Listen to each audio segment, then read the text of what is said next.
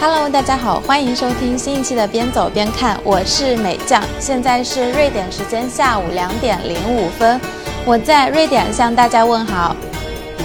Hello，大家好，我是西卡，我在北京，现在是北京时间晚上九点零五分，我在北京向大家问好。我跟你说，我刚我刚才我说打招呼的时候，我特别 我特别想说我在北非向大家问好。因为前天才回来的嘛，所以仿佛，而且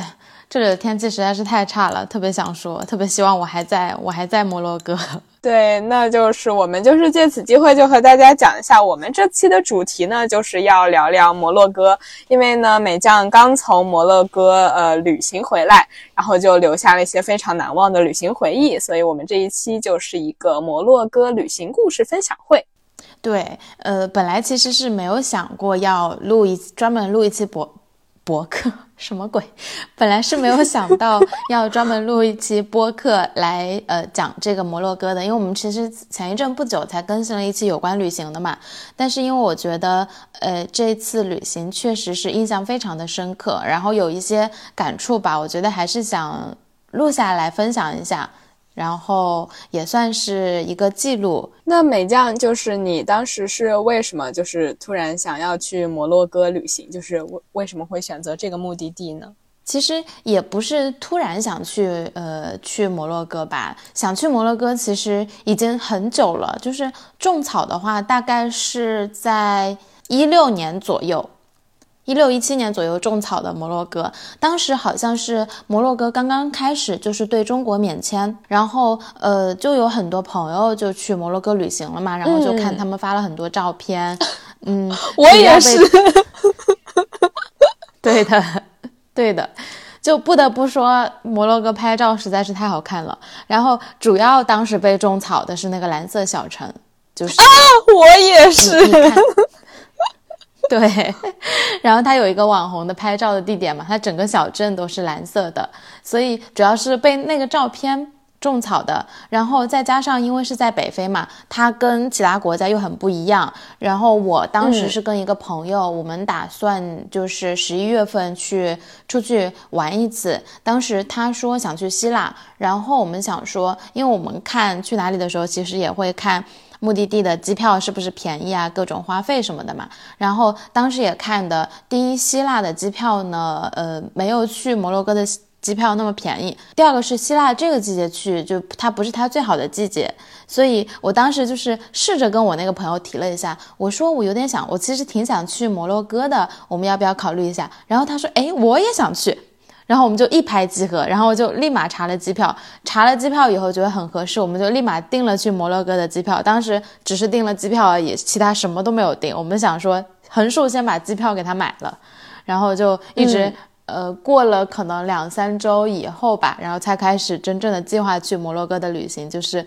呃酒店啊，然后包括司机啊这些事情，就这样就决定去了摩洛哥。对，就是我我们会觉得说摩洛哥这个国家，就不管你对它了解多少，就是它在你的印象里面总是觉得有一些神秘，然后有那种多种力量混合在一起的一种就是奇异的感觉。我觉得就是这个还挺吸引人的。然后因为我没有去过摩洛哥嘛，然后就是你。呃，之前跟我说你要去摩洛哥玩的时候，然后我对他的印象就是一个就是你刚才说的，就是之前然后看到有朋友去，然后在朋友圈发了那个蓝房子的照片，就觉得特别好看。然后还有另外一个就是，就我们上次在那个旅行的那期里面，我分享到的就是我在瑞典的时候遇到一个那个在摩洛哥的旅行师，然后这可能是我嗯对他。唯二的两个印象吧，就是一个是蓝房子，然后另外一个是那个呃摄影师，摄影师对，然后嗯嗯，我中间中间有回听我们那一次播客，然后你说那个人来自摩洛哥，正好是是在我定了要去摩洛哥之后嘛，我就回听了那期播客，然后我就想到，哎，正好你说那个人是来自于摩洛哥的，然后呃还有一个是我朋友他。想去摩洛哥，是因为摩洛哥有撒哈拉嘛。然后他呢，他看三毛，他特别喜欢三毛，所以呢，他其实是因为三毛，因为撒哈拉，他才想去摩洛哥的。然后我们最终就一起去了。然后我呢是，其实是只是听说了三毛的故事嘛，就是他在呃撒哈拉住了很久，然后他跟荷西一起在撒哈拉，然后他还写了很多书，就是。比如说撒哈拉的故事啊这些，嗯，但我其实之前一直没有正儿八经的去看他的这个书，然后因为我们定了去摩洛哥，然后我就专门把他的书翻出来看，然后就是去之前看了一下他的那个撒哈拉的故事那本书，对，对，就是我我记得我我好像当时也是就是只买过他那一本，然后它是里面是有就是一篇一篇就是嗯。的一那个小故事吧，就相当于是他在当地生活的一些分享。对的，对的，这是去摩洛哥的原因嘛。然后我之所以我还想分享这一次旅行的经历，其实确确实也是因为我觉得这趟旅行怎么说呢？我刚才录之前我也跟你说了，我觉得可以用完美来形容，就是几乎没有瑕疵，就是没有什么。呃，我们回来的路上，我朋友问我，他说：“你觉得这次旅途当中有什么不开心的吗？”然后我想了一下，我说：“没有啊，全程都很开心，就是所有的一切，包括同行的小伙伴都很完美。我觉得还是挺难得，对，就是真的很难得。因为我们上次录旅行的时候，我们最后得出来的结论是说，每个旅行可能都会有这个遗憾呀，或者什么，哎，然后就遇到了一次完美的旅行。”你说遗憾，我这次走的时候，嗯，可能唯一遗憾的是没有 没有待够。觉得没什么遗憾，是因为我我不知道为什么，我可能觉得我大概率还会再回去一次，就那种感觉。嗯嗯嗯。我还想说，就是我我其实去之前，因为做攻略的时候嘛，就是去之前的心态到到了以后的心态，包括中间一直到旅行结束的时候，这种心情其实都是挺不一样的。去之前我们在网上做攻略的时候，就是说其实当地呃有很多的骗子呀。然后很乱呀，然后各种人就是要，嗯，他们看起来会主动的去帮你忙啊，但是你让他们帮忙以后，他们就会问你要钱啊，要小费啊，就，嗯，然后像集市那种地方，什么骗子小偷很多呀，这种，然后再加上它又是非洲嘛，然后又是阿拉伯国家嘛，所以我们去之前其实心里还是挺忐忑的，因为我们是两个女生一起去。然后当时，呃，就会觉得这是一趟有点冒险的旅行，但是最终我们就就是带着有点偏忐忑的心情去了摩洛哥。嗯，就是也有点那种就是一探究竟，然后有点小冒险的那种感觉。就是说到这里，我其实突然想起来，就是我放弃的一个小机会吧，算是，就是呃，去年的时候，然后就丹麦那边的学校它。呃，每年都会组织一个活动，然后今年那个活动它的承办方是在印度，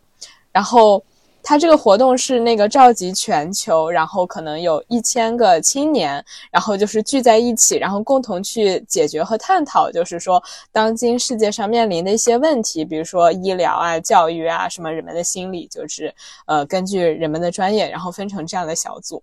然后就是。当时其实大家都可以报名，但是我就是因为就是他这个选的地点是在印度，然后纠结和犹豫了很久，然后我还上网去查，比如说印度到底安不安全啊，很多这种就是关于印度这种很乱啊的视频什么，然后 anyway 我最后没有报名，然后就因为各种原因吧，然后他可能是七天的这样子的一个机会，然后嗯又想到说可能去之前也很麻烦，然后回来之后还有隔离，然后我最后就没有报，但是我。我现在会觉得说，就去试一下嘛。就是你不一定一定要去看看那些非常呃发达的先进的国家，然后你也可以去看看那些就是说也许被称为脏乱差的，然后不够那么发达的，但它一定有它一些独特地方的国家去体验一下。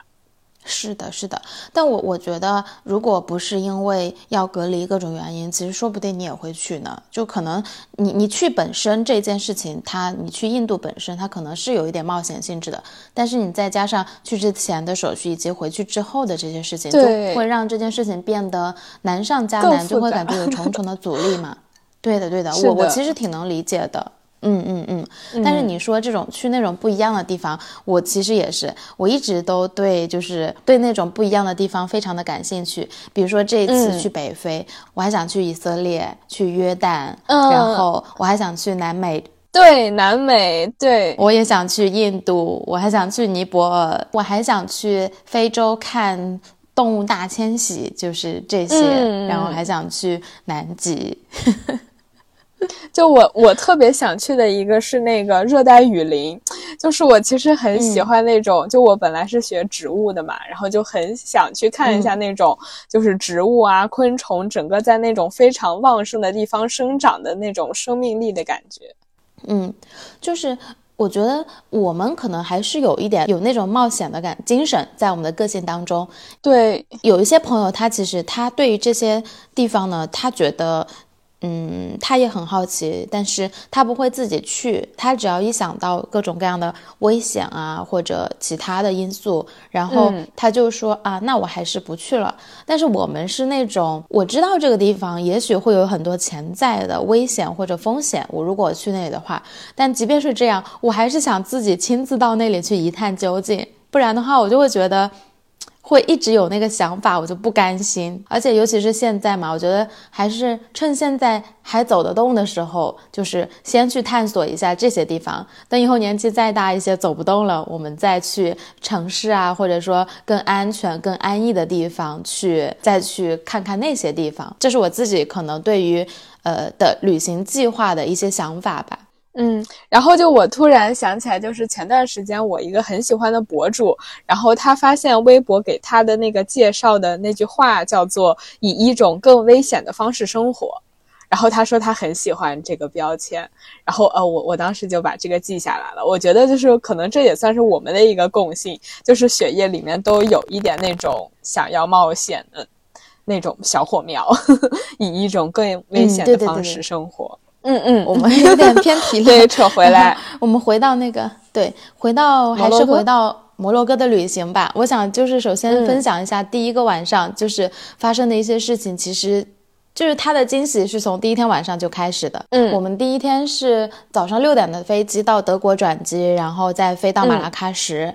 然后是下午两点半到马拉喀什，因为可能前一天晚上也比较兴奋，就是旅行之前太久没有出去旅行了，然后收拾完行李到很晚，然后接下来其实就没怎么睡着嘛。第二天四点不到就起床了嘛，因为六点的飞机，所以要早一点去机场。然后全程就都很辛苦很累嘛，然后一直到了两点半在马拉喀什机场落地，然后当时可能大家都是那个时间到的，所以出关的时候又花了很多时间，一直到司机接上我们的时候已经有已经四点了，然后我们到酒店 check in 的时候就已经快五点钟了，所以但他那边很多景点就是五点钟就关了嘛。所以，我们第一天，他其实我们是没有去景，没有去任何景点的。然后第一天晚上就去了当地一个最有名的广场，叫做德基玛广场。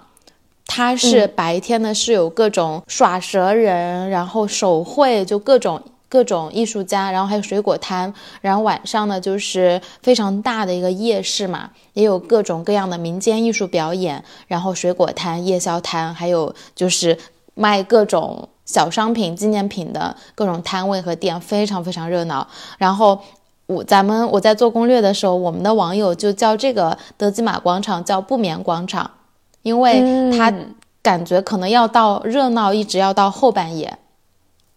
所以第一天晚上我们就让司机直接带我们去那里，我们就说在那里吃一个晚饭嘛。嗯。然后在吃晚饭的时候，不对，其实我们当时是第一顿就有点被坑了。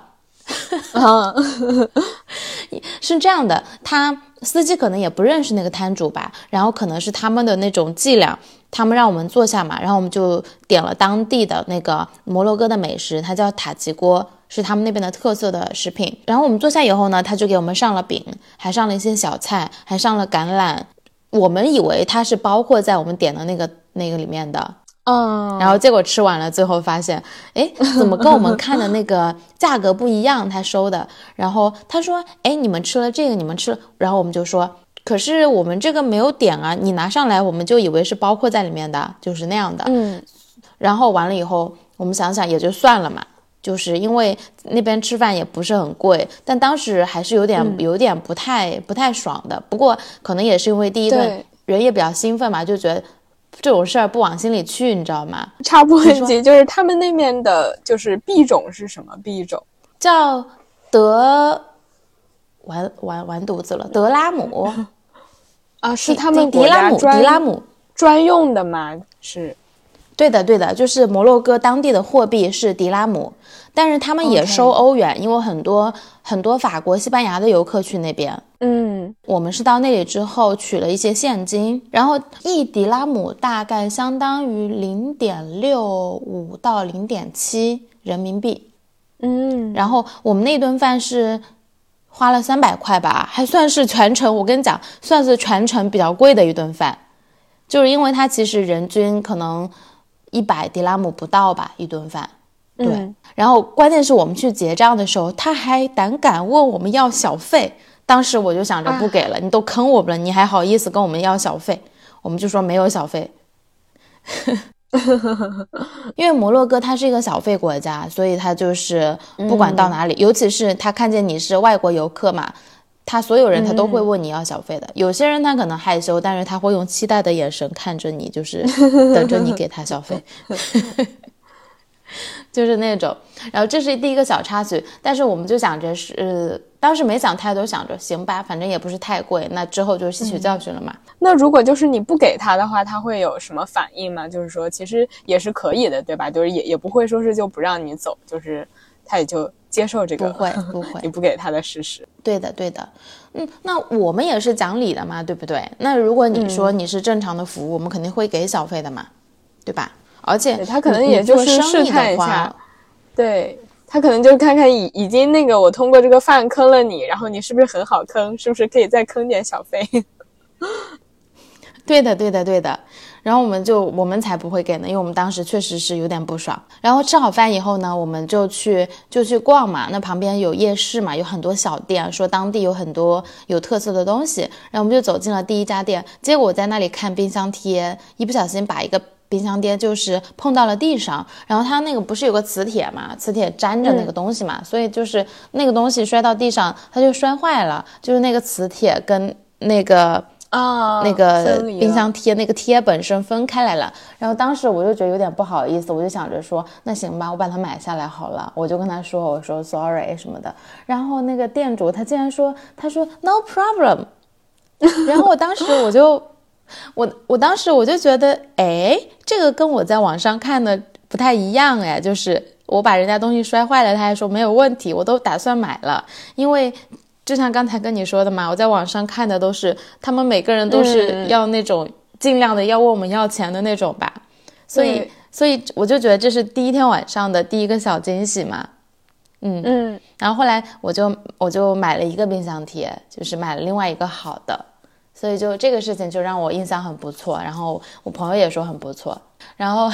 还有第二个，然后我们就去隔壁的一家店，因为当地他们有特色的一种平底的拖鞋，特别有名，然后嗯设计的样子也挺好看的。就之前在网上看的时候，然后就说推荐去买那个嘛，我们就去买了。然后反正就跟他讲价嘛，那边那边哦那边的人真的是乱开价，我跟你讲，漫天要价。我跟你讲，我是那种每次砍价，对方一出价格出的虚高，我就就是就算我想买，我也不想砍价了，我就不想我就不买了，不砍价了就走的那种。但是我朋友是那种特别能张嘴的，我们买了两双鞋，然后他开价好像是六百多吧。六百五十啊块钱吧，好像是我记得。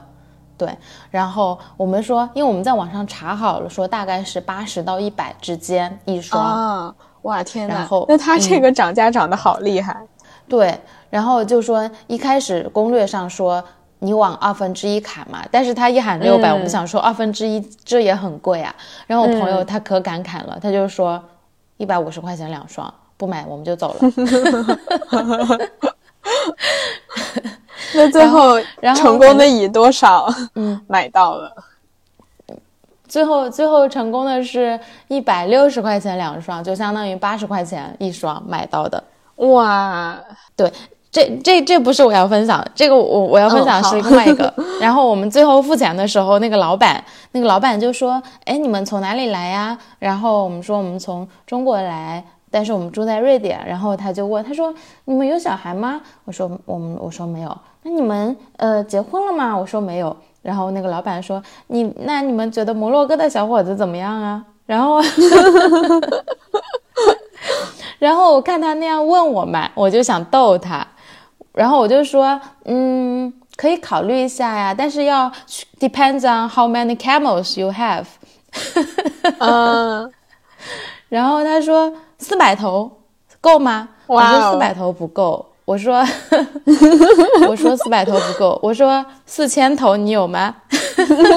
他说四千头好多。然后当时，因为他儿子也在我们旁边，一直在帮我们试鞋子、拿拿号码之类的。他儿子就看起来比较害羞嘛，一个一个年轻人。然后，然后我们最后就准备走的时候，那个他儿子突然说了一句：“他说我有四千头骆驼。”哇！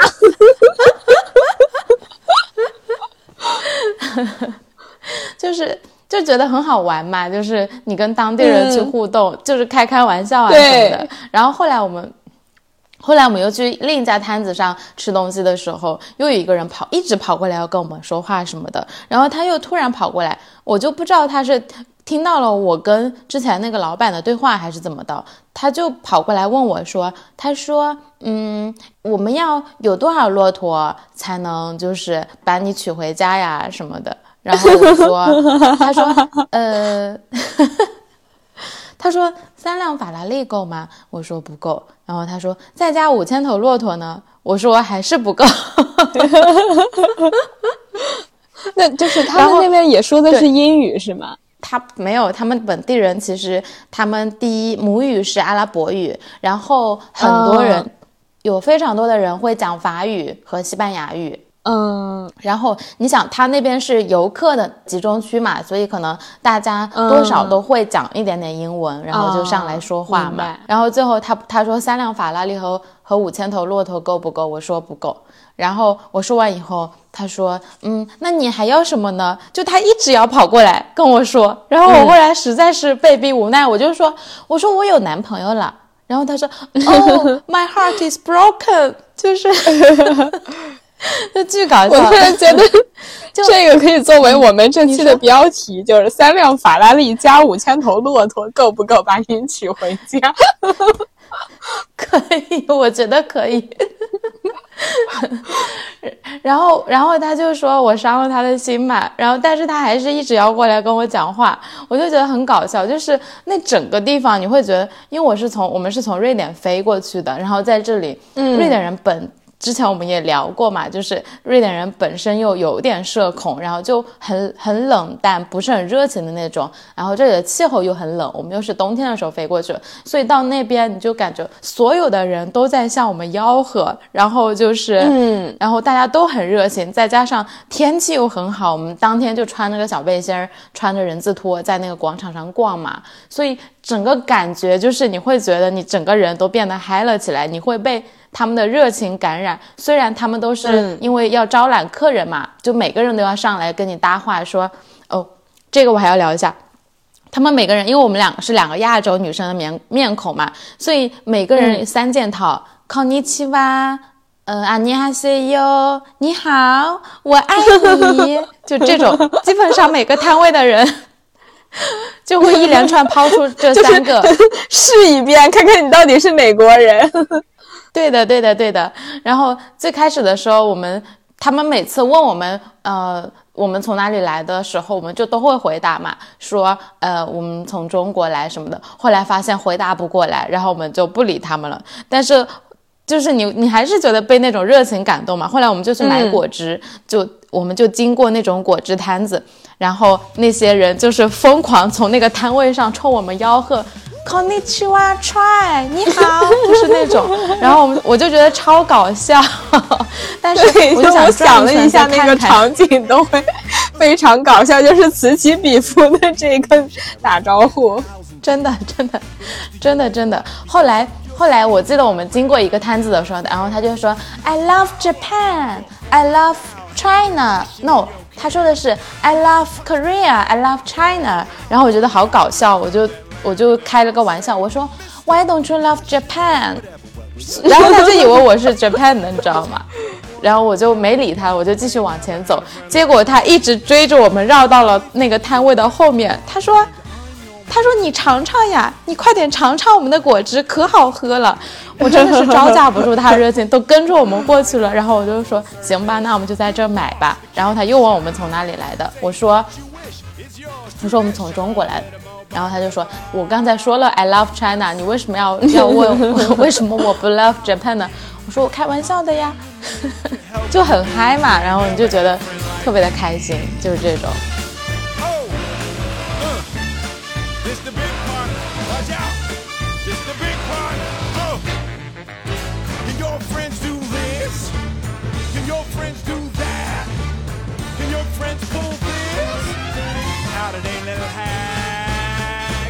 说起这个热情，就是你对比了这个，比如说你从北欧的，然后大家都比较那个高冷的这一方，然后。一下去了这个摩洛哥，大家都很热情的这个，然后我突然又想到，就是说北欧它本身，比如说瑞典，它这种设计啊，或者大家的这种美学喜好也都是比较偏极简主义的，都很简单。比如说有一些很纯净的黑色啊、白色、原木色。然后但但是摩洛哥那面呢，它因为可能比较人比较热情，然后它又是在这个非洲。呃，然后所以他的这个又受一些伊斯兰宗教的影响，然后他们那边的这种美学可能是比较喜欢那种精巧的，然后富丽的、繁琐的、繁复的这种花样和花纹，是吗？对的，他们那边是挺华丽的，然后我觉得就是各个地方之间还挺不一样的。我们第一站是马拉喀什嘛，马拉喀什其实是被称为红色之城，它所有的建筑都是红色系的，然后再加上很高的棕榈树，你就会觉得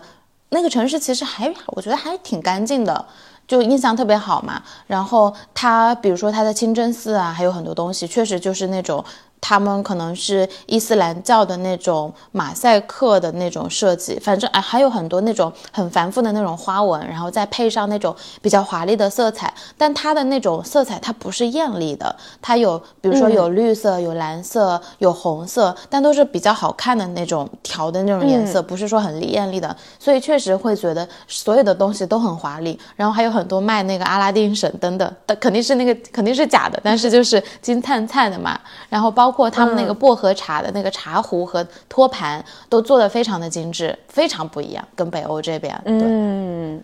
然后对，然后我就突然想起来，就是你。就是我当时说的那个摩洛哥的那个摄影师，然后就我看了一些，比如说他拍的这个作品，然后我就会发现他在那个色彩的运用上，就我觉得这个真的是和人可能你从小受到的这个环境，然后你的这个文化背景是有关的。就是他拍出来的那个照片，你就会感觉哦，这一定不是一个北欧人拍的，就是你会觉得说他对于那个色彩的运用其实是有一点可能浓郁的，然后或者是说他很喜欢那种呃。对比度，然后比较高的一些色彩，然后明度也比较高的一些色彩，就是整体是很明亮的，然后很浓郁的感觉。因为，嗯，摩洛哥它本身基本上。你想，我现在回想起来，确实摩洛哥就是一个彩色的国家。他们说，呃，就是马拉喀什是红色之城，然后那个舍夫沙万是蓝色之城，嗯，呃，卡萨布兰卡是白色之城。然后我们一路上经过的各种地方，它是那种红土地的那种嘛，其实也是。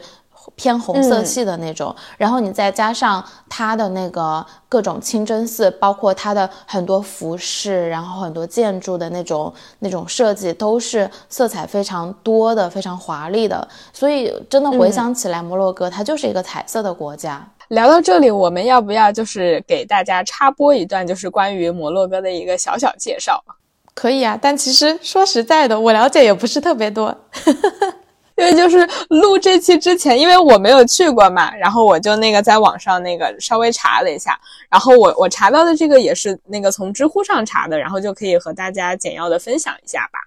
嗯。就是首先就是说摩洛哥它为什么这个叫做摩洛哥？它这个其实也是一个呃阿拉伯语，然后它意为落日之国。然后它为什么是落日之国？因为它在那个地图上的位置，然后它是呃，被认为是在西方的边界，就是在最西边，然后所以大海，呃，太阳就是从这里掉下去，然后引入大海的，所以就是被称为落日之国，就是最后能看到太阳的地方。然后它的这个地理位置呢，其实是左边是大西洋，然后右边那里是地中海，然后它和西班牙呢就是这个隔海相望，就是中间有一个这个著名的直布罗陀海峡，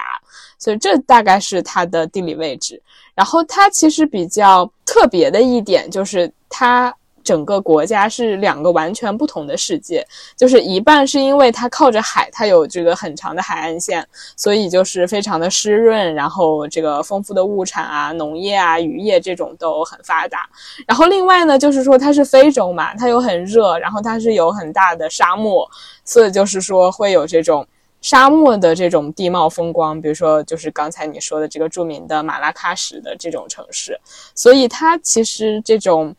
的它的一个独特点，主要就是混合了这个蓝色的这个大海和这个红色的沙漠，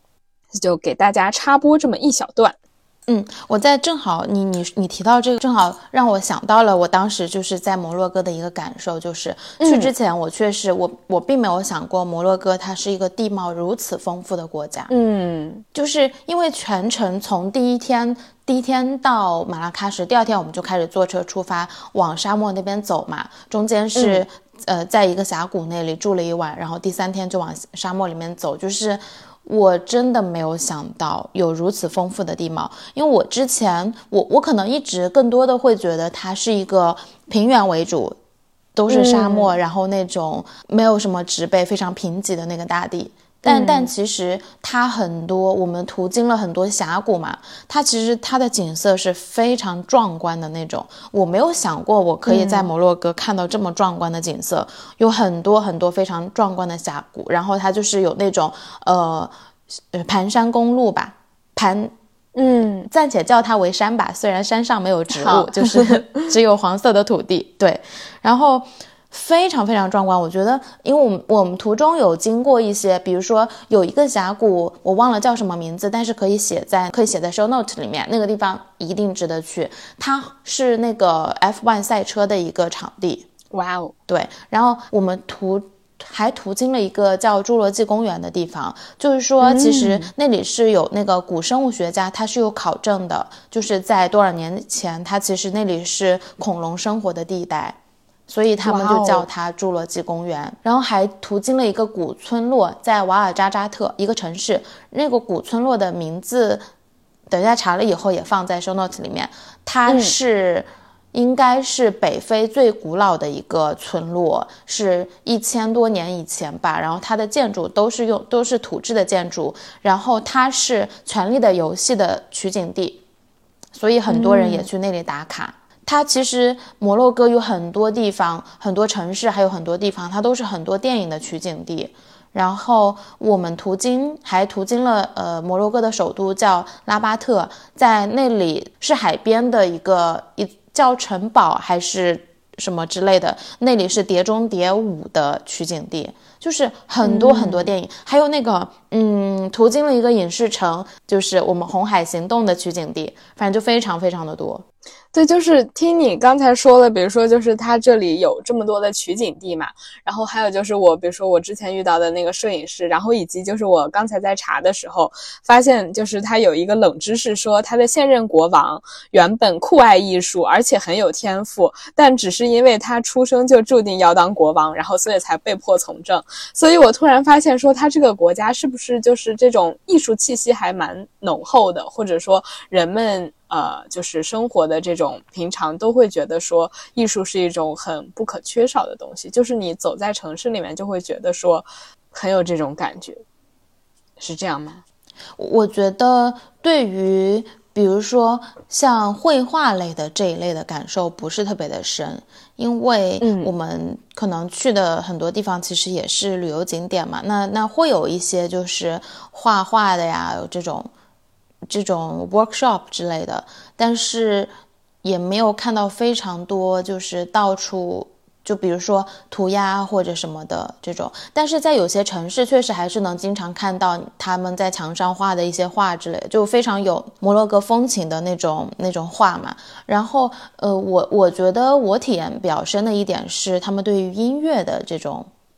这种热爱吧，或者说喜好。说实话，那个那个音乐呢，我可能也欣赏不太来，但是，嗯嗯。但是，但是，就是你能感觉得到，他可能还是因为跟他生活的地理环境有关系吧。然后他就是比较比较粗犷的、比较原始的那种音乐。比如说他打鼓啊，他有一个像锣的一个乐器，但其实它不是锣。在我们听来，它其实不算非常好听的音乐。但是你就能从那个那个节奏和乐感当中，你你能感受到它传递出来的那种野性的那种感觉。然后感觉每个人的那个节奏、乐感的那个节奏都特别特别的好，就这个。然后还有一个是因为我们的司机大哥嘛，他一会儿我我想要就是专门有一个部分来来讲一下我们的司机大哥，因为我觉得如果没有他的话，我们的旅行不会这么的完美。他是。他一个一个月工作两周吧，然后另外两周就是休息，要么去冲浪，或者因为他弹吉他弹得特别好，所以要么就跟朋友一起呃弹吉他、玩音乐这种，然后还有就是各种各样的乐器，很多都会嘛。反正就是感觉经常随处到的地方吧，大家都能够搞点什么乐器那种，我觉得，嗯。就是我，我突然想到，就是那个，其实因为就比如说他们那个地貌，就是你当时也有给我拍一小段视频，然后就我其实一下就闪想到了，有点像那种陕西什么黄土高坡还是什么的给那种感觉，然后陕西吧，它那个。又有什么安塞腰鼓，然后就是其实很有点那种西北的那种感觉，然后又是很热的天，然后大家光着膀子，然后在那个烈日下，然后那样。敲鼓，就是你刚才描述完那个锣之后，然后我有就是想到一个这个的画面。我我其实，在在路上的时候，我也也我也有那种感受，我就会觉得有点像我们的大西北，它那个，因为我们有途经很多，其实挺像戈壁的地方。然后还有就是那个叫什么丹霞地貌，你知道我们在？对我刚才想这个词儿没想起来。对，是在青海还是在甘肃？有一个地方就是专门看那个丹霞地貌的，叫什么地方来着？我我反正我也去过那个地方，然后那个地方咱们国内它是专门就是被相当于是被圈起来，算是一个旅游景点。对，张掖七彩丹霞。丹霞，嗯，对，是张掖。对我去过那个地方嘛，它但它是一个景区，其实国内的那个张掖，嗯，但是我们这一路上看到处看到的都是那个丹霞地貌，然后当时我就想到了在在张掖是在哪？甘肃，我甘肃现在秒查，OK，好的，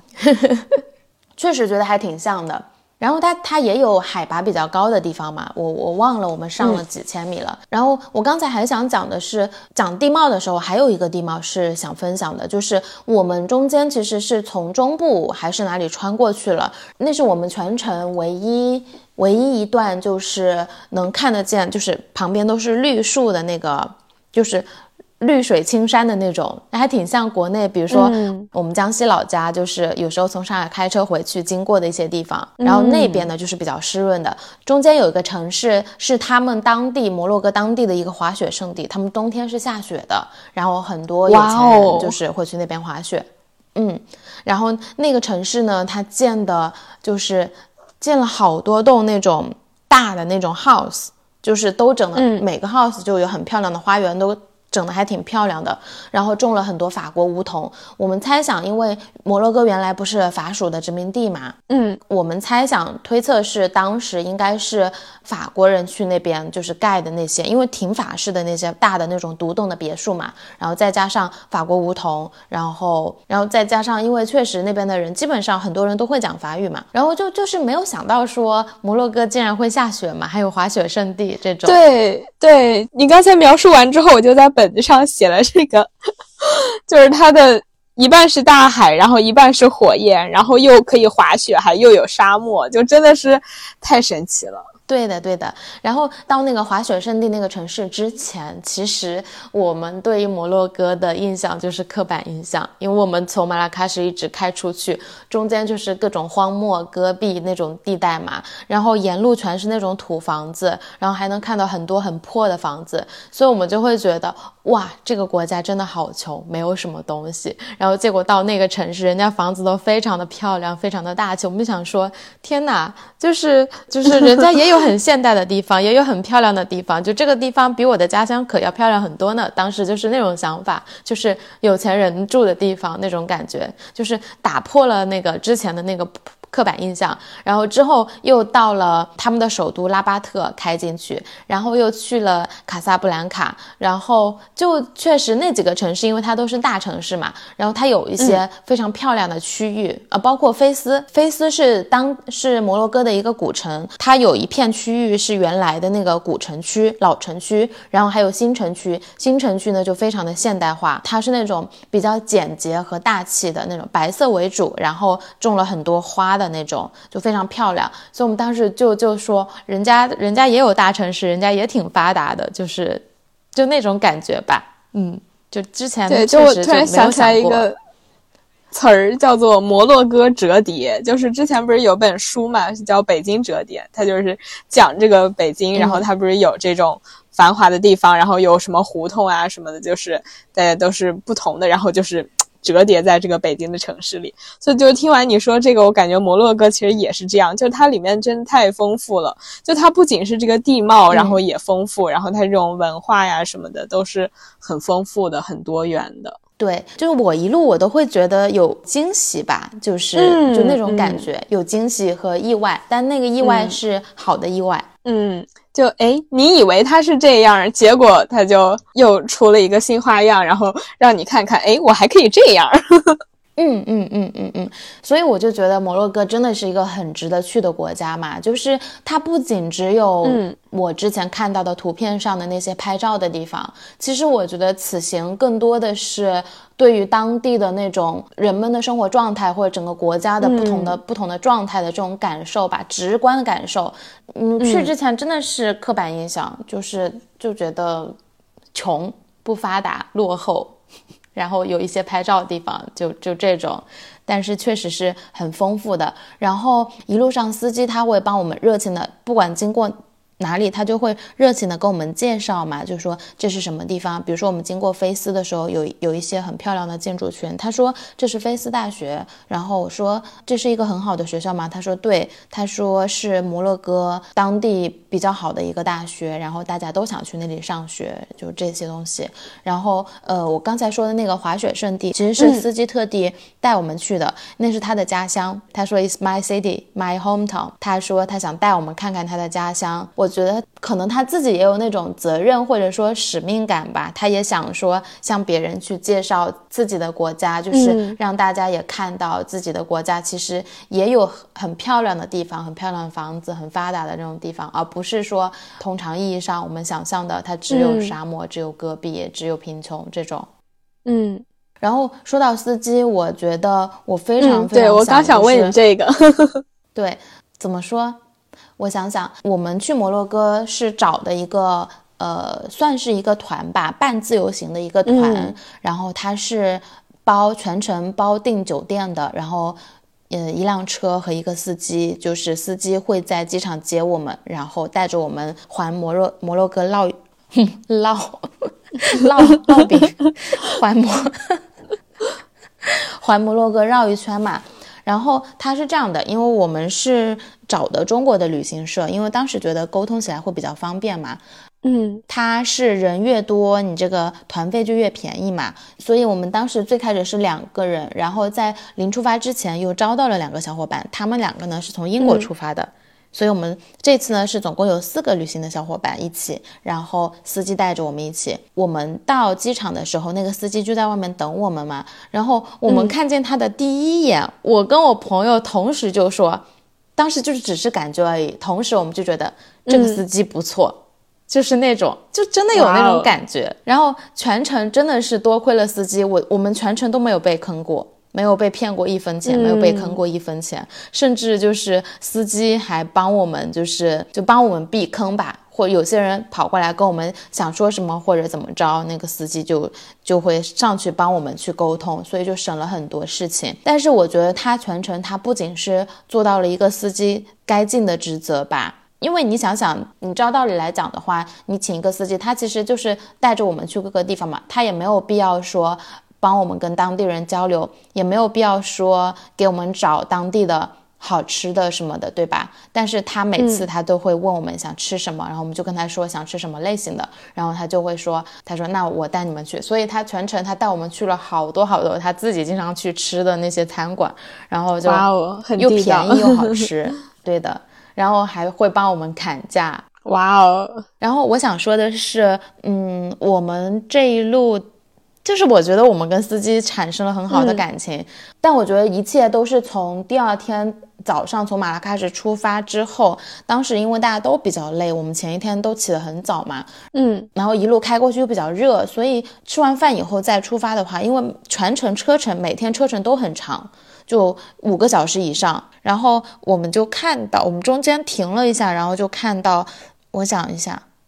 当时后面两个小伙伴在睡觉，然后我的小伙伴就也没怎么说话，我们就只是放音乐，因为第一天大家也不是很熟，场子还没热起来嘛。嗯，然后我就看到，我就感觉那个司机是不是会有一点累，因为我自己会有一点累了，我有点想睡觉。嗯，然后我就觉得，呃，司机的英文不是太好，他可以讲英文，但是。呃嗯，还是有一些障碍，就基本的，比如说吃饭啊这些事情，我们都可以沟通。但是你就再往深入的聊天，就是不太行嘛。他是讲讲阿拉伯语、讲法语、讲西班牙语的，然后我就看他，我觉得会的还蛮多的。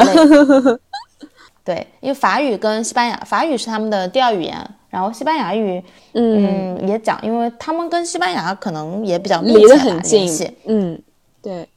对的，对的，对的。然后我们就到了一个地方休息嘛，我就想说，那我给司机买杯咖啡。嗯，所以我就给他买了一杯咖啡。然后我就觉得他当时的反应可能怎么说呢？可能有点感动或有点触动吧，因为他可能会觉得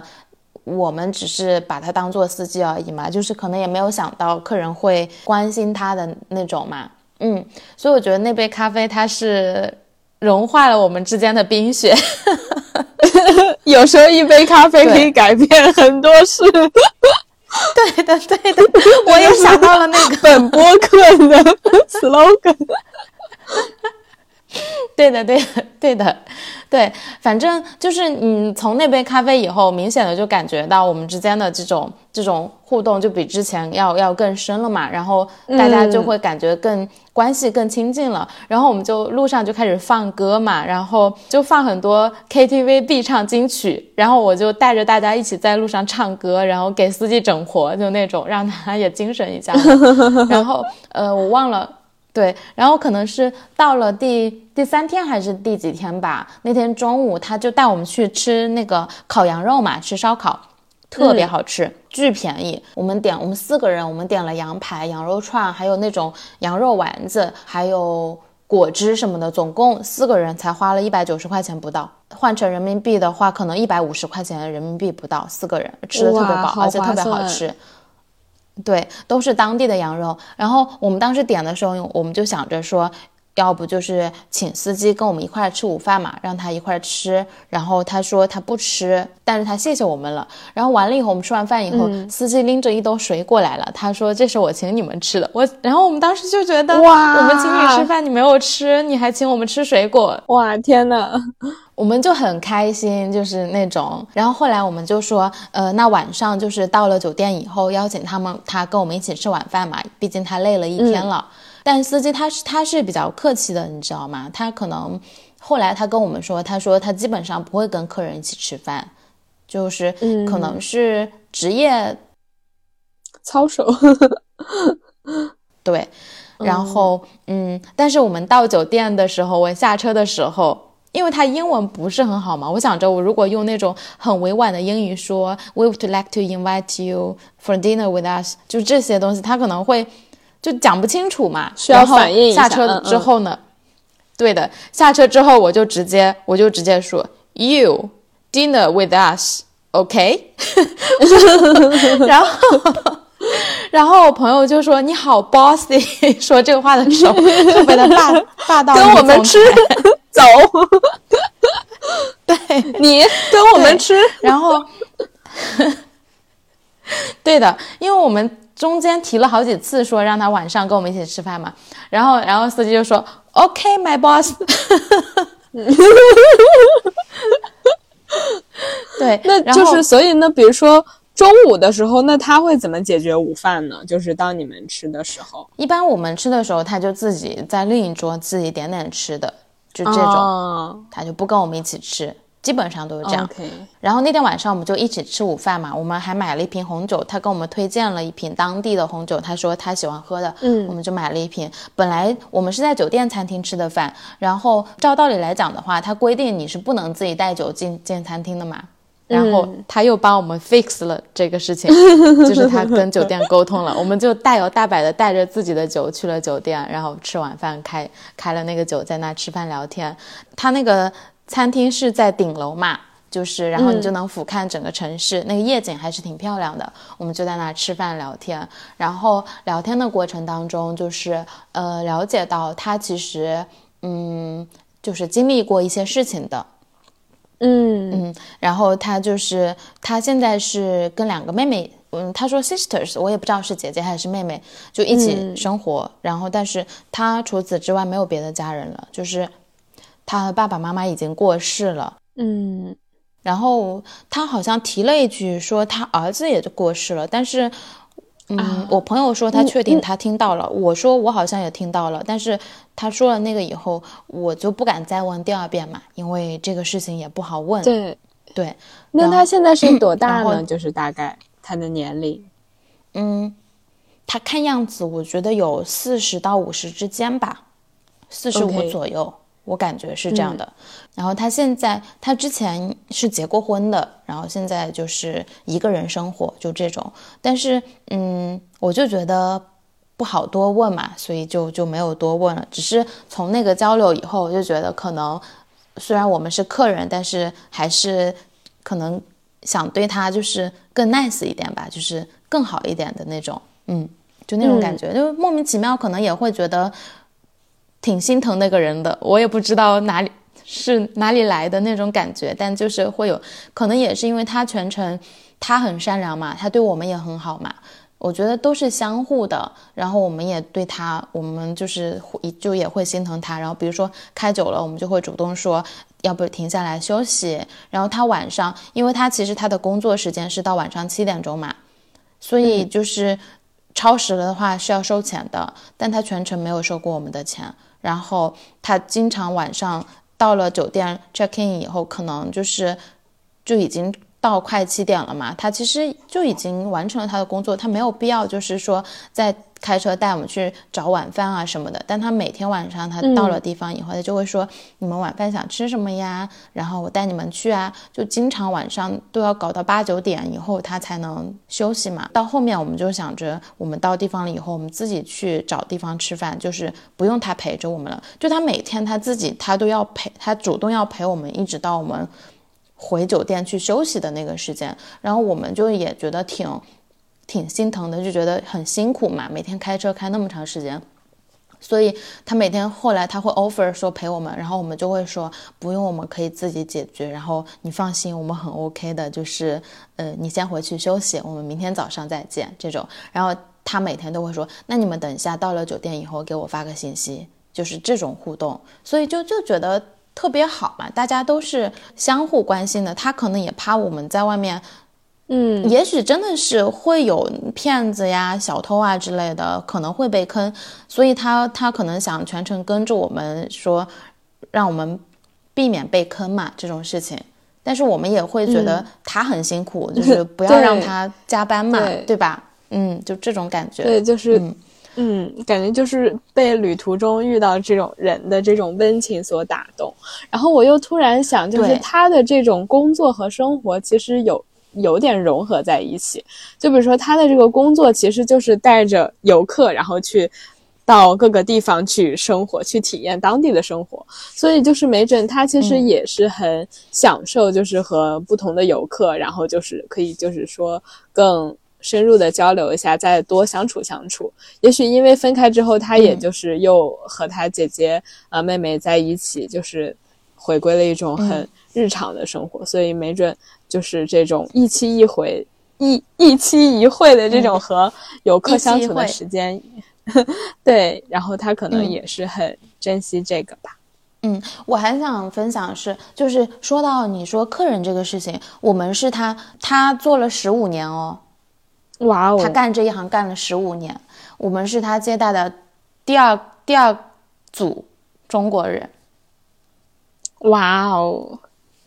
然后就。哦天呐，就就其实你一开始说那个就是你们找的是那个中国的那个旅行社的时候，我还以为就比如说那他肯定会和这个司机也算是老搭档了，所以我还想这个司机会不会就是已经接待过很多这种中客中国游客了，所以就是没有想到就是是第二第二组。嗯，因为他是。呃，我们找的那个中国的旅行社，它其实也是跟当地的旅行社有合作嘛，相当于是一个中间商，你知道吧？他其实是为本地的一个旅行社工作的。呃，然后他说，第一组中国游游客是香港人，是一对夫妇，然后再带了一个小孩，然后我们是他的，算是。第二组中国的客人，他的主要客人是加拿大人，因为很多加拿大人去那边旅游，然后可能主要是法语区的人去那边旅游吧，所以他们就都讲法语嘛，司机法语讲得很溜嘛。可能我觉得我们给他也留下了就是好，就是也让他对中国人有好的印象吧。我个人是这么觉得的。嗯嗯，对。然后他后来有一天中午，他又给我们买了水果，然后我们就又又特别的开心，就是因为都没 他给我买了水果。他还给我们切好、洗好，你知道吗？特别的贴心。哇哦，对，就我，嗯，我我说到这儿，我突然记起来一个词儿，就是我不知道你有没有听过这个词，叫做“异族吸引力”。就是这是我刚到瑞典的时候，然后我当时一个同学给我分享的这个词，就是他和我。一样也是当时去瑞典交换的中国学生，只不过他是在我前面一个学期，所以他正好准备走的时候，然后我们去了，然后就相当于是他给我们就是交接一些在当地生活的这种经验吧，然后他就说当。他他当时在 club 里面玩的时候，就是呃也会就比较受欢迎，然后就比如说嗯和一些当地的或者西班牙的呃朋友，就是也会就是聊得很来，然后他就提到了这个词叫做异族吸引力，就是人们会天然的对那种和自己长得不一样的非本民族的，或者是说不常见到的，会更加的好奇，然后会愿意就是说去努力交交这个朋友试一试，嗯。就你说交朋友，我我真的我心里面，我其实现在是把他当做我在摩洛哥的一个朋友，而不是说他只是我们的司机为我们服务过而已。嗯，就是，对，因为他我刚才不是说他弹吉他，他很爱音乐嘛，就就是全程除了中国歌曲以外，我们还放了很多英文歌，然后还包括一些经典的曲目，就是那种。经典的音乐吧，然后呃古典音乐，然后他很多他都能认得出来，你知道吗？他说这个这个歌手，然后他全程他有时候也会让我，因为我是全程 DJ，DJ 美将，嗨起来，然后然后 yes。然后他就他就也会说，哎，那个谁谁谁的谁呃谁谁谁的什么歌你放一下，等一下下一首放一下不？我说好。然后就是那种我们在跟他其实也是全程在分享彼此喜欢的音乐的那种，然后听到就是彼此都会都喜欢的，就会觉得哎。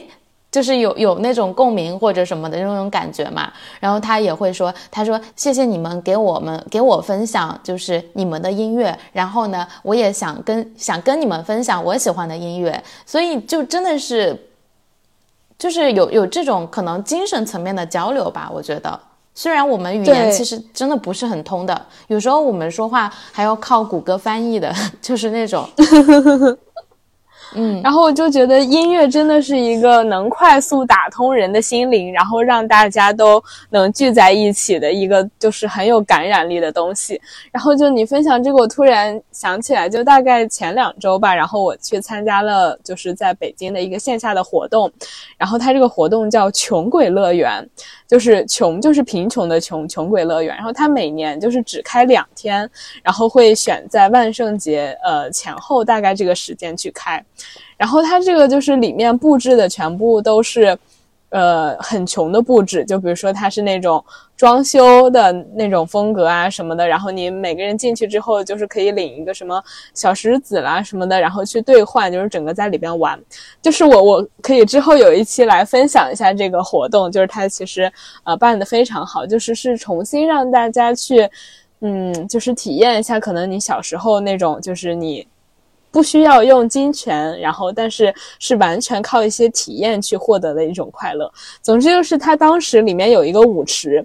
然后就是本来大家可能都比较拘束，就是不太会在那里随机起舞，但是他突然放到那个新裤子的有一首歌叫《你要跳舞吗》。然后他那个就是大家都就是不自觉的，就是都就是跳了起来，然后就是围成圈，然后在那里跑。就那一刻，我就真的很触动，就是也没有谁带领，然后就是大家就是自发的，然后你就是跟着那个节奏，然后你就是会跳起来，就是会去舞动，然后就是会觉得很快乐。嗯。是的，我们在车上的时候，有时候放到就是大家都会唱的音乐，大家都会唱的歌，或者都会哼的音乐，也是就是就一起唱起来，都不用说，每个人就自己大家唱起来，然后就嗨起来。我们嗨起来的时候，我们司机，我们大哥就特别的开心，看着我们在那嗨，可能他也听不懂，但他就很开心。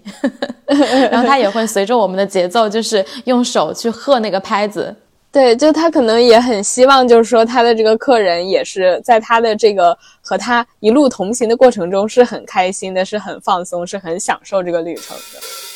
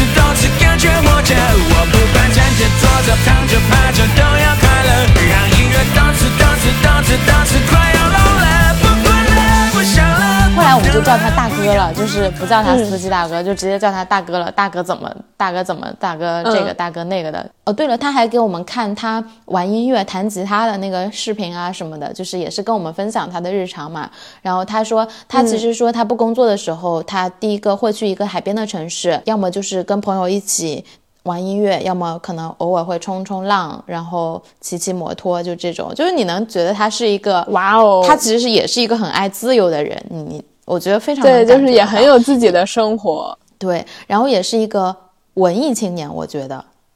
就是人与人之间你的气场，你是能感觉得到这是一个什么类型的人的，嗯，然后他有两只猫，然后还给我们看他猫的照片，然后最后一条很有意思的大叔。对我们定的那个团其实是七天的团嘛，但我们总共其实是在摩洛哥待八天的，等于是呃上周五我们是返程的那一天，他其实工作已经完成了的，就是原计划是我们就自己管自己了，但是呢。他也管我们了，他就问我们第二天还想去哪里，然后航班时间是什么的，他就自己主动提出来，第二天也还是继续带我们去我们想去的地方，然后再送我们去机场。但我们付钱其实只是付到第七天嘛，我们就觉得也是觉得很感动嘛，因为他紧接着在下一天他又要开始带另一个团，而且是十二天。嗯然后我们就觉得有点不忍心，对，因他也不是那也不是他的工作嘛，但是他还是那么做了。后面我们那一天我们就把我们剩下的剩下的那个钱都给他了，就是当小费嘛。他也没有主动问，就是哦。还有一件事情是，第二天一早，我们从马拉喀什出发往沙漠走的时候，我们去取现金，我的卡被吞了。哎呦，说到这个，我得去网上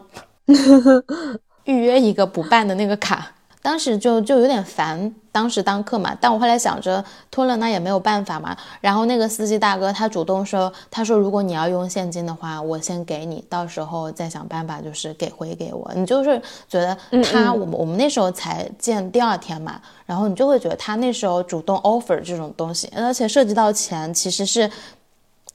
本来涉及到钱就挺敏感的东西嘛。然后你就会觉得他可能也是信任我们的，他也是想向我们，就是也是向我们展示友好的嘛。然后他还一直安慰我，他说没事儿，那个你要取卡，最后一天咱们回到马拉喀什，然后我再带你过来把卡搞出来什么的。但其实取卡已经没有意义了，因为那个卡已经被被锁了嘛，所以其实要办一张新卡的。就通过这个事情，其实也能感觉得到他是一个好人。他最开始的时候，他是会一直主动的那个。就就这么一说，其实我觉得我们是那个比较比较冰冷的人，你知道吗？因为他那个时候，他他他他就主动 offer，他一开始他会主动 offer 很多服务什么的。然后因为我们之前做的攻略什么，我们就总会心里会存在着那个提防的心理嘛，然后又会觉得不想就是就这样子莫名其妙去接受他别人的好意嘛。就他，所以他最开始跟我们 offer 很多帮助的时候，我们都是拒绝的。所以，我我我我就是他真的很热情的，包括有一天晚上很冷还是怎么着，他说他想把衣服脱给我，说了好多遍，然后我说不用了，但其实我当时是有点冷，但是我说不用了，确实也是因为，就是就是你知道吧？嗯嗯，明白。就是你你跟一个陌生人那种、那种感觉嘛，所以其实一开始人家是更真诚、更热情的，我们其实是花了一些时间才打开自己，才向他去展示我们的真诚和热情的。嗯，因为我本来一开始想着是因为我主动给他买的那杯咖啡啊，才破了这个冰嘛，但其实不是的，是在买咖啡之前，人家就已经先向我们展示了他的热情和真诚。嗯、没关系啦，因为可能就是每个地方都有，就是大家不一样的这个，可能就是比如说瑞典人也会觉得我们是不是会太过于热情 或者这种自来熟，嗯、而且他可能比如说做司机，他那个就是要一直接待不同的游客，也可能就是这也成为了他的一个习惯，就是说先向游客就是说提供他力所能及的一些帮助，然后但是我觉得也可能比如说他一开始会觉得你们是不是有点抗拒这种，然后。但是直到你给他主动买了一杯咖啡的时候，他会觉得哦，你们现在是可以就就是也打开自我了，所以他这边又觉得 OK 了，那就好了。是，然后后面最后一天我们去做了一个摩洛哥当地的马杀鸡，也是哇，嗯那个司机真的好全能，每一个城市都有他认识的人，就是都有他认识的朋友。我们想干什么，他一个电话就给我们找到了，然后就给我们安排上了，你知道吗？然后太牛对了，，然后我们就说你哪里都有朋友，你 everywhere，就是那种，关键是他给我们找的那些，就是还不收钱，还给我们砍价，你知道吗？就是就是那种特别的好。然后当时因为他那个马杀鸡又是要收现金的，我们到最后倒数第二天了，其实没有什么现金了，然后不够钱，当当时又没取到现金嘛，然后他就说，他说那个你们要多少，我先给你们，一会儿呃搞完了以后有时间我们再找地方去取，你们再给我，就是那种。然后那时候我们就接受了，我们就没有说不用，就说那行，嗯就贼开心的接受了他的这个帮助，就这种就还是挺明显的这个变化。然后完了以后，我再讲一下，呃，昨天前天。对，嗯前天的时候，他送我们去机场的时候，分别的时候的那个，嗯，就是还是挺舍不得的，就是那种依依不舍的那种感觉。他后来他跟我们说，他说 “You are my angel”，哇哦，哇哇，我们就好感动。然后我们就说，呃，他也说，他说，呃，世界很小的，就是我们一定能有机会再见面的之类的。我这一次，我之前聊旅行那一期的时候，我不是跟你分享过，之前可能那个是在内蒙古的时候，那个大哥说下次你们再来，就是我还带你们去漂移，就这个话嘛。但这一次。嗯他说：“世界很小，我们一定有机会再见面的。”那一次，我是觉得我们这辈子不会再见面了。但是我不知道为什么，我觉得我，我不知道其他几个小伙伴，反正至少是我吧。我觉得，你觉得我跟这个大哥还会再见面。对，因为我觉得我很有可能真的还会再回去。我太喜欢那里了，我真的太喜欢那里了。就是其实你你刚才说完这个时候，我我想到的是，哦，那我之后如果去摩洛哥的话，我没准也会遇到这个人。那必定我会推荐给你的。太全了，我就想着这个朋友，我真的对这个朋友我真的交定了。我我想的是，呃，不是这不是快圣诞节了吗？到时候从瑞典给他寄一个礼物过去，哇哦，就真的是交一个朋友的那种感觉。对，就是可能一开始就是只是把他当成司机，然后慢慢慢慢就会觉得，哦，这是朋友，就是大家是共同相处了七天一起玩的朋友。嗯，他把我们送到机场以后，我们不是就过安检那个查行李，然后就就进机场，其实他是不能进去的嘛。结果就是他又就大家都挺哇，又就是连机场也，我还以为他又就是嗯搞定了。嗯，他搞定了，他跟那个。查行李那个人说他进来送我们，然后他又进来跟我们说了半天话，又，进去送我们了。哇然后才走。他还说：“他说我在外面等你们半个小时，你们确定就是没有落什么东西或者没有什么事情，我再走。但是我们就觉得已经、人家已经哇，免这个服务太周到了。对，然后我们就说你回去吧，不用等我们，我们就是没有落什么东西，没有关系，就这些。就告别也告别了很久，就我觉得他他他已经成为了我们这一趟旅行当中的一部分。对对，我觉得是，就是如果换一个司机，就是可能是完全不一样的这个摩洛哥之行。对的，对的，因为你想想，他的本职工作只是给我们开车，把我们拉到地方嘛，他他没有没有必要去做别的事情嘛，所以这是这是我们我们真的觉得，就是因为有了他，这趟旅行才变得那么的完美。后来我也我们也向他表达了，说，嗯，就是我们觉得是因为你，我们这趟旅行才这么的好，这么的棒。Oh, the last time I saw Paul, I was horrible and almost let him in. But I stopped and caught the wall, and my mouth got dry, so all I did was take him for a spin. Yeah, we hopped inside my car circles round the freight train yard. And he turned the headlights off, then he pulled. 这是司机的这个部分，然后还有就是还有可能就是跟有一个跟当地人互动的一些一些，嗯可能几个小故事或者一些细节什么的，我觉得也挺值得分享一下。就是好说对来听听那这我感觉我我们这期 就主要是我一个人在这里讲，没事，就我我这期也融为了一个听众。第一个感觉是，我觉得总体来讲，摩洛哥对我们中国很友好，他对中国人很 nice，就是一路上会碰到各种各样的人，他们会很热情的跟我们打招呼。有些人我不是说他们会问我们从哪里来吗？然后我们会回答，我们回答说我们从中国来了以后呢，他们就会说啊，中国现在发展的特别好呀，我也想去中国看看呀。但是对于我们来讲，去中国特别的难，就是他们要办各种各样的签证，就是流程特别的繁琐。然后还有一个小哥他说啊，觉得现在美国不行了，然后 就是说觉得中国才是未来，就是你能看得到他们讲到中国的时候，他们是那种嗯很称赞的。然后这时候我我们当然心里面会有一种自豪感嘛，这是第一点。第二个是有一个小故事，就是我们一路上不是会经过各种小镇嘛。然后就是很多人他可能没有见过外国面孔嘛，尤其是没有见过我们亚洲面孔嘛，所以很多人经过的时候，嗯，他们从窗户外面看到我们的时候，他们会主动跟我们挥手，然后我们就也会挥手挥回去。然后有一个细节是我记得当时我一开始没有看到那两个小孩冲我挥手，然后等我看到的时候，我就也冲他们挥手，也冲他们笑嘛。然后他们看见我冲他们笑了，冲他们挥手以后，他们那个嘴咧的特别的大，就特别的开心的那种。哇，就是他们 就像我现在这样，就是一些。对，就是一些小孩子嘛。然后接下来就是呃，由这个小孩对我们的好奇引发的一小段很好的插曲，就是中间司机好像去办什么事情，然后我们就在那里停了，他去邮局寄了个什么东西，然后就是那帮小孩他们冲我们挥手，我挥回去了，然后我们就绕了一个弯到马路对面那个邮局前呃邮局的前面停了一会儿嘛，司机进去办事了，然后我们就坐在车上等他，然后那帮小孩其中就有。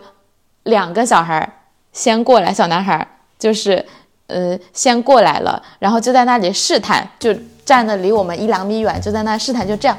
就是那种贼头贼脑的探过来，想要跟我们搭话，但是又不好意思，你知道吗？然后我就看见他们了，我看见他们呢，我就觉得他们肯定想跟我们搭话，然后我就冲他们挥手，然后 say hi，然后。最搞笑的是，我塞完汗以后，其中一个小男孩就赶紧就是那种冲另外马路那边招手，就大概意思就是快来快来。对，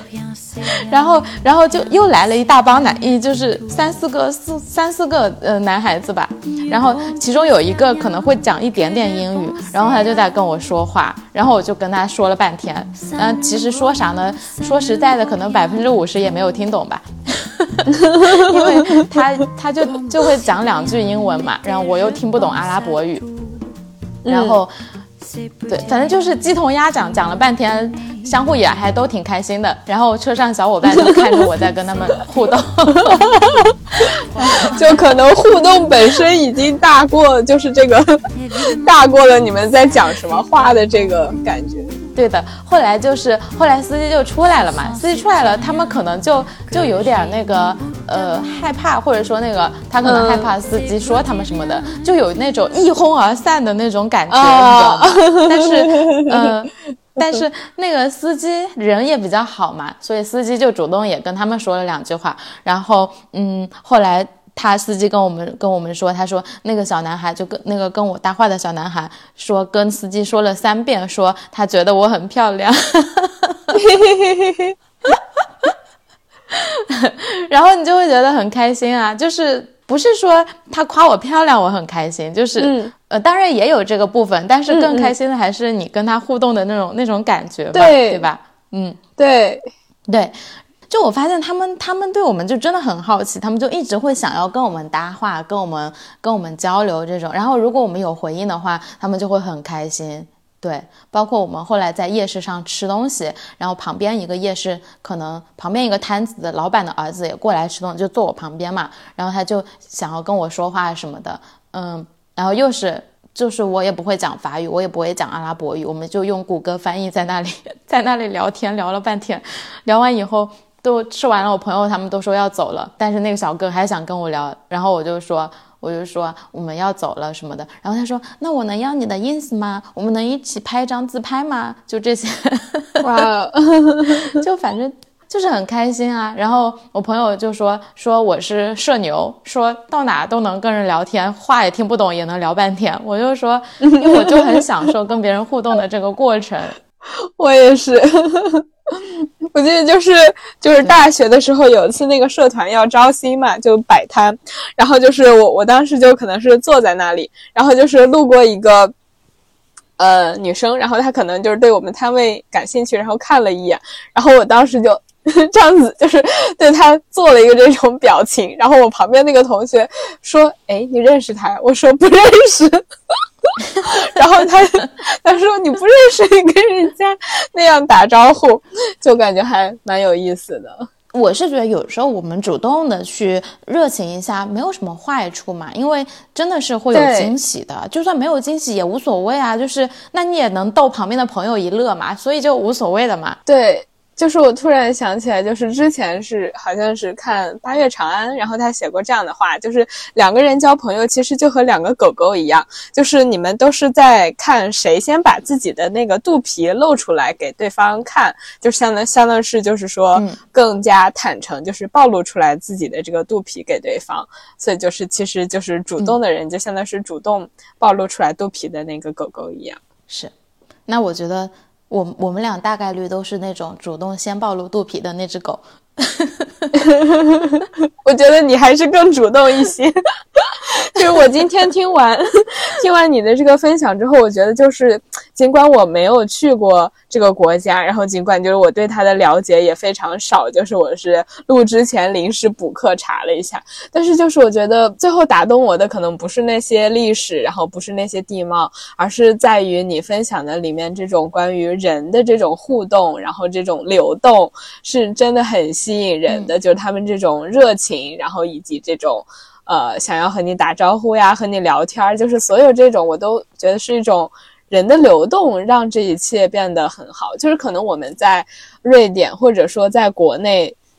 大家可能都是相对来说是会认为是一个比较呃内敛，或者就是说比较害羞，也不是害羞，就是会没有那么热情的地方吧。然后，所以就是说，听完你的这个摩洛哥之旅，会觉得说有被这种热情感染到，就那种呃非常打直球式的 人的流动。欢迎跟我一起旅行。呃，还有一个一定要分享的就是撒哈拉的那个、那撒哈拉之行。嗯嗯嗯嗯，算是一个小遗憾吧。遗憾的是没有在撒哈拉多待两天，因为我当时来接我们那个营地的那个小伙，他迟到了，他迟到了一个多小时。然后本来我们是想说，呃，因为我们到那儿就已经四点了嘛，他如果没有迟到的话，其实我们四点半什么我们就能到营地，然后能。呃，能再多看看，就是停下来看那种落日，多拍拍照片。然后，但是他迟到了，他他五点多才到，六点六点天黑嘛，所以我们等我们骑骆驼进去的时候，就基本上就已经黑的差不多了。就是在骑骆驼的时候是那个差不多日落的时间，因为现在是旅行淡季的原因嘛，然后所以整个营地就只有我们四个客人。因为你觉得你在沙漠的你玩篝火晚会的话，包括跟他们学打鼓啊，然后跳舞啊，其实是人多会更好玩嘛，就是会更有那种像你说的人与人之间的互动和流动嘛。所以我觉得算是呃相对来讲，嗯。小小的遗憾的地方吧，但但是体验还是很不错的，因为我们我们看到了银河，然后还看到了流星，哇哦就是比较好的，哦，嗯，对，就虽然我们人少，但是小哥还是带我们打了非洲鼓，就我们每个人都学了，每个人都来了一段，我还他们还录了视频什么的，然后也跳了一下舞。但是他们就是，他们觉得还是有点羞涩的，就是那几个人，可能也人不够多，然后就觉得不是不够嗨吧，小嗨了一下。然后完了以后呢，就他就带我们去看星空，其实就在营地外面一百米嘛，就是他们搭了一个，就铺了点毯子什么的，然后嗯。我们就我们四个人就躺在那个毯子上，就沙沙滩上，不是沙滩，沙漠的那个毯子上，就是看那个星空，然后就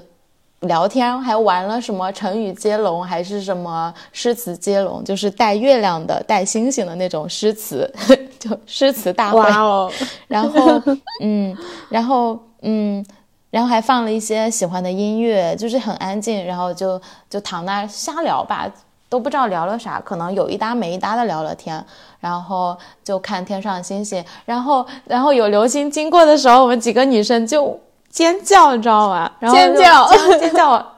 对，就边尖叫边许愿，然后我们看到了两颗流星，然后就在看银河说，但都不认识嘛，就只认识北斗七星。哎，就是我我这里要推荐一个 app，叫做那个 Sky Guide 天空指南。就是这个东西，就是你只要对着星，就是对着天空，然后它就可以就是告诉你你现在能看到的星星都是什么星星，然后那个是哪个星座的，然后也可以看到，比如说常见的这种月球啊，什么木星、火星都是几点会升起，几点会落下，就它这个都会写的非常清楚。然后就我经常会拿这个 app 去装逼，就是比如说，就是只要能看见星星的夜晚，然后我就会就自己偷看一下这个，然后就和旁边的人说，你知道吗？那个是什么什么星？然后他们就会觉得，天呐，你对天文学还有研究。然后就我经常会就是干这种事情。然后就是你哇，刚才其早知道我也下一个装个逼。我一会儿就可以放放到我们的 show notes 里分享给大家。然后就是我曾经跟喜欢的男生，就是跟他说过，就是哎，你知道吗？那个是什么什么星？然后他说真的假的呀？我说真的。然后就我想说，你刚才说你们有一搭没一搭的聊天，就是躺在那儿的时候，我突然那个就是觉得眼泪就是好像有点要喷涌出来的感觉，就就是就是觉得特别好。嗯，就那样的感觉，就是去旅行，然后在那一刻也没有什么呃烦心的事情，然后大家就是躺在那里，然后看星星，然后聊天，我觉得真的是太美好了。对，当时的感觉就是觉得，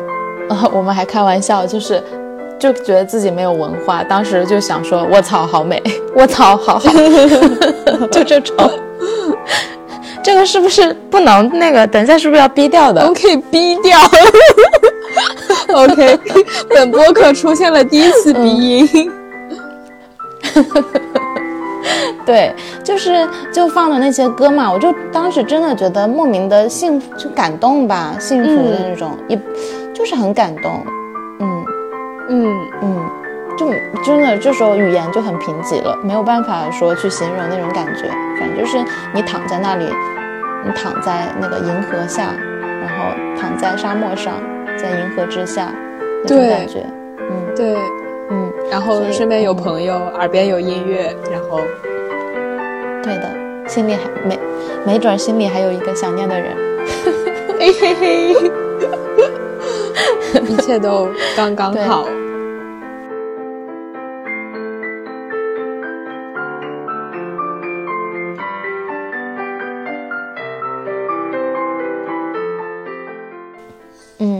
所以我我会觉得下次嗯再去的话，嗯可能马拉喀什我，我觉得我也许会再去，就是再去的话，可能就只在那个城市住一个礼拜什么的，因为它真的有很多可以体验的。然后还有一个就是，下次如果再去沙漠的话，我会想说，至少在沙漠待个三天两夜吧，就这种。嗯，嗯，就是多体验一下那个沙漠的那个感觉。对的，如果你你想去摩洛哥，或者说如果你们想去摩洛哥的话，我会确实建议就是十天以上，就是更长一点，就体验会更、深入一下。会更会更深入一下。对我们这次确实嗯因为要赶着回来，想说休息两天，然后要上班嘛，所以就八天。但我觉得八天还是不够的，真的。不过也挺好的，就是你有一种意犹未尽的感觉。对对对对，就觉得嗯，那我下次可以再去，就是深入体验一下，把那种没看的什么都补上。对的，对的，原来就是原来经常出去旅行，可能去十天啊什么的，就玩到后面会觉得，哎，有点想回家了，嗯 嗯，就是是的，但这次，嗯，但这次就会觉得，哎呀，没有玩够。对，就可能是吃饭要吃七分饱的那种感觉。对的，对的。然后我我们回来路上还在想，其实我们这次真的很幸运，我们这次去旅行，就是第一个是当时我们拼团嘛，其实到出发前三四天吧。都没有拼到小伙伴，然后如果没有拼到纯我们两个人的话，其实价格还是高一些的，就是嗯嗯，然后后来结果呢，临出发前两三天，竟然又临时拼到了两个小伙伴，然后我们当时又还有点忐忑，因为你也不认识嘛，然后众口难调嘛，然后又会觉得万一小伙伴就是不是很好相处怎么办？结果发现全程下来都特别好相处，彼此特别好相处，嗯，所以就比较幸运。然后第三个比较幸运就是没有被坑，然后遇到了一个嗯遇到了一个很好的大哥，司机大哥，就那种，嗯，就是确实，我觉得我跟我朋友吧，就跟我一起去旅行，我其实我今年三月份才认识他，但认识他以后，我们俩就还挺聊得来的，就经常一块呃一块玩耍嘛，吃饭唠嗑，就是各种。然后这是我们俩第一次出去旅行，然后相处也非常的愉快。哦，必须提一下，他们三个都是处女座，我跟三个处女座一起旅行。哇哦，那他们会有突然很觉得我好优秀强迫症吗？或或者就是说会规划的非常清晰，就是会很要求那个时间点的控制吗？嗯没有，有两个他们是会，他们主要是做发挥那个时间管控的那个那个功能的，但是他们两个也不是说很龟毛的那种，不是不重要，这些都不重要。我想说的是我很优秀 我跟三个处女座一起旅行，而且还玩的这么愉快，厉害，对不对？开玩笑的，但反正其实是就我觉得我跟我朋友，我个人是觉得我们两个的友情是加深了的。对、我虽然开玩笑说回去以后拉立马拉黑，以后再也不见了，但是都是玩笑话。就真的我我会觉得我们两个的友情是升华了一步的，一大步的。嗯，对，我觉得旅行是这个，就是友情也好，爱情也好的，就是很重要的一个步骤吧。就有可能经过一次旅行会变得更好，然后也有可能就是经过一次旅行之后，发现就是说有一些不合适的地方。嗯，是的，是的，我觉得，嗯，你有你有啥还好奇的东西不？都都是我在讲，就是你有啥还好奇的？好像，哎，那就是你你刚才有说到，就是现在是淡季嘛，那摩洛哥它什么时候算是旺季呢？圣诞节的时候应该也是旺季，哦，然后 OK，还有春天吧，可能春天快到夏天，呃，我说淡季，它可能它应该是一年四季都适合去玩的。然后现在淡季是因为大家都在上班嘛，圣诞节之前可能很多很多人圣诞节出行嘛，然后十一月份嗯就是本来就是旅游的淡季，是这个意思。嗯，呃，我我还有一个比较好奇的，就是说，那当地就是比如说女性的地位会怎样呢？就是这个会有感觉吗？就是说，呃，女性比如说在当地更多的是扮演怎样一种角色呢？嗯，有的，嗯，这么说吧，我突然想到全程。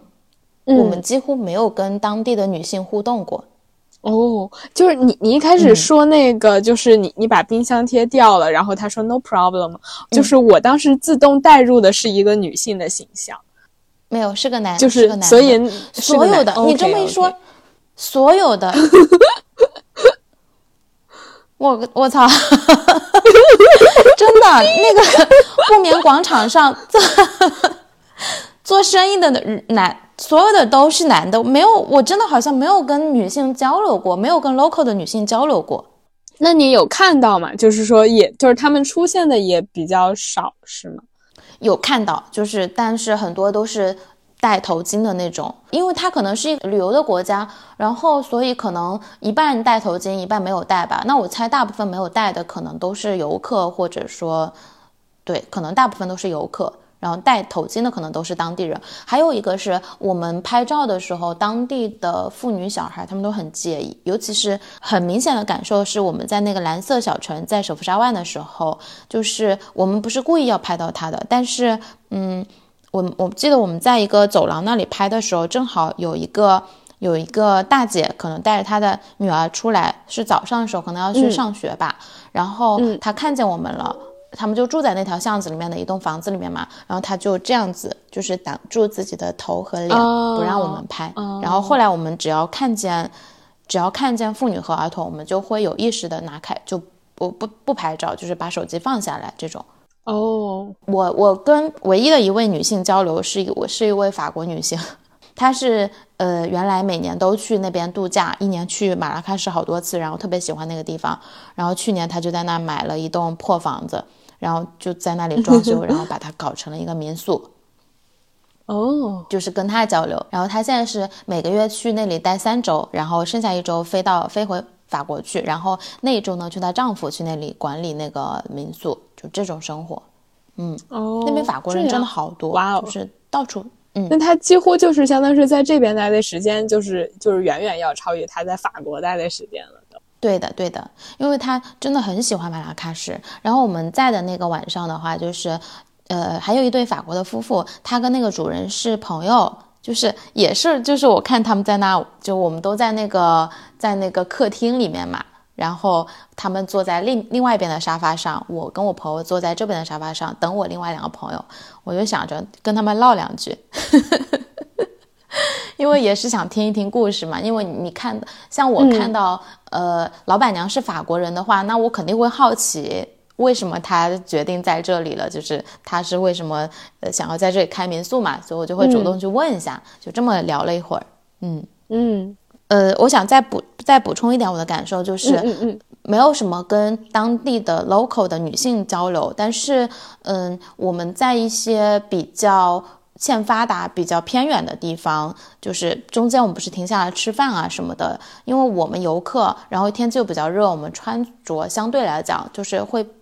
就在他们看来是比较暴露的嘛，比如说穿背心、嗯嗯穿抹胸之类的。嗯，有一些嗯没太见过的，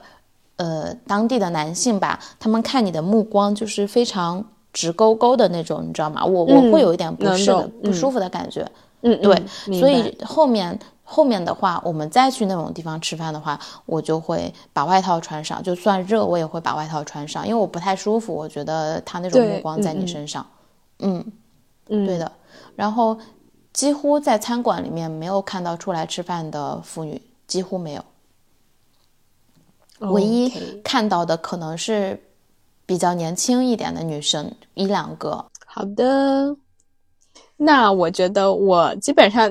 现在没有什么其他的问题了。就我们今天其实也聊了蛮久了，那最后要不要就是嗯美酱，如果就是说用一句话来总结，呃，或者是说你觉得整个旅行印象最深刻的一个，你想分享给大家的是什么？就是一个感受也好，或者是说一句话也好。嗯，对于摩洛哥，就是摩洛哥之行这个印象最深刻的吗？对，呃，都可以了，就是或者就是，其实我觉得你可能已经在分享中就是讲完了。嗯嗯嗯，嗯，那我我我给、嗯、我我那我那我我我想说，就是好我觉得我我还会再回去的，好，这是这是总结。我觉得可以。OK，那我觉得我听完之后的感受就是，呃，永远都是要自己主动去看一下吧，就是像小马过河一样，就可能你去之前查了很多攻略，然后就是说这个地方会怎样怎样怎样，但是其实你永远自己体验过之后，它会是肯定是和你看到的是不一样的一番场景。对你说到这个，又有点启发我，就是因为去之前你查攻略，它会有很多很漂亮的拍照的打卡点嘛。但是你发现，其实我嗯今天咱们俩在聊的过程当中，我几乎没有提到这些地方。嗯就就那些，就那些地方，他们是漂亮的，他们拍照也是好看的，但是，嗯，可能就是少了一它不是点给你扎进你心里面的那个东西。对它少了那种情感上的那种触动，嗯，所以可能不会对，就提起来就会啊，我去过是挺漂亮的，但是 that's all 没有了。就可能是一个很光洁的丝绸，就是有时候不如一个，就是有一些褶皱的一个东西，让你更有这个触感。对的，对的，对的，嗯。那我觉得好像也没有什么别的了，反正就是有什么关于摩洛哥的问题，大家也可以就是在评论里面问一下，我就是叫什么，尽我所能，如果我知道的话，就给大家都回答了。没错，然后就是希望我们这些播客，就是如果大家以后想来呃摩洛哥旅行的话，都可以来听一听，或者去过的、没去过的都可以来听一听，看看它嗯和你想的一不一样。行，那呃，我们这期播客就到这里，非常感谢大家的时间，感谢大家跟我们一起摩洛哥云旅行。那我们就下期节目再见。下期再见，美好的夜晚，我们下期再见，拜拜，不见不散。我 再来一遍，祝大家拥有美好的一天。还没有说，天美是什么了？我都没说，你就直接说美好的夜晚。我我就是我感觉好像少了些什么。行，再再来，嗯，呃，祝非常感谢大家的时间，祝大家拥有美好的一天。美好的夜晚，我们下期不见不见不散，不散，拜拜。拜拜